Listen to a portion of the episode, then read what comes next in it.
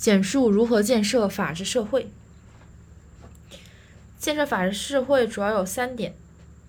第一点是全社会树立法治意识；第二点是社会组织多层次、多领域依法治理；第三点是是党和国家依据宪法和法律治理社会。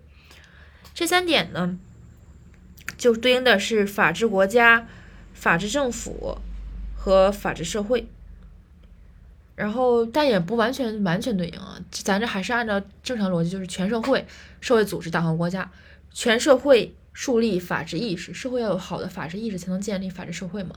然后呢，额外就是社会社会组织，社会组织是社会的一个基本的单位，社会组织多层次、多领域依法治理，多层次多领域强调一个治理的问题，社会组织的治理。第三点是党和国家依照宪法和法律治理社会，这个就是一个类似于兜底儿这么一个东西了。然后按照决定要求建设完备的法律服务体系，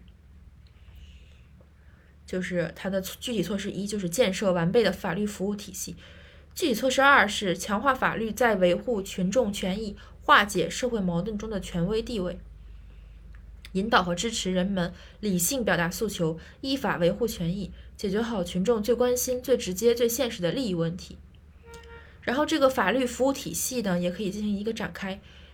展开之后是这样的：说推进覆盖城乡居民的公共法律服务体系建设，加强民生领域法律服务，就是公共法律服务体系、民生领域法律服务。然后第二是完善法律援助制度，法律援助。第三是健全健全依法维权和化解纠纷机制，维权和化解纠纷。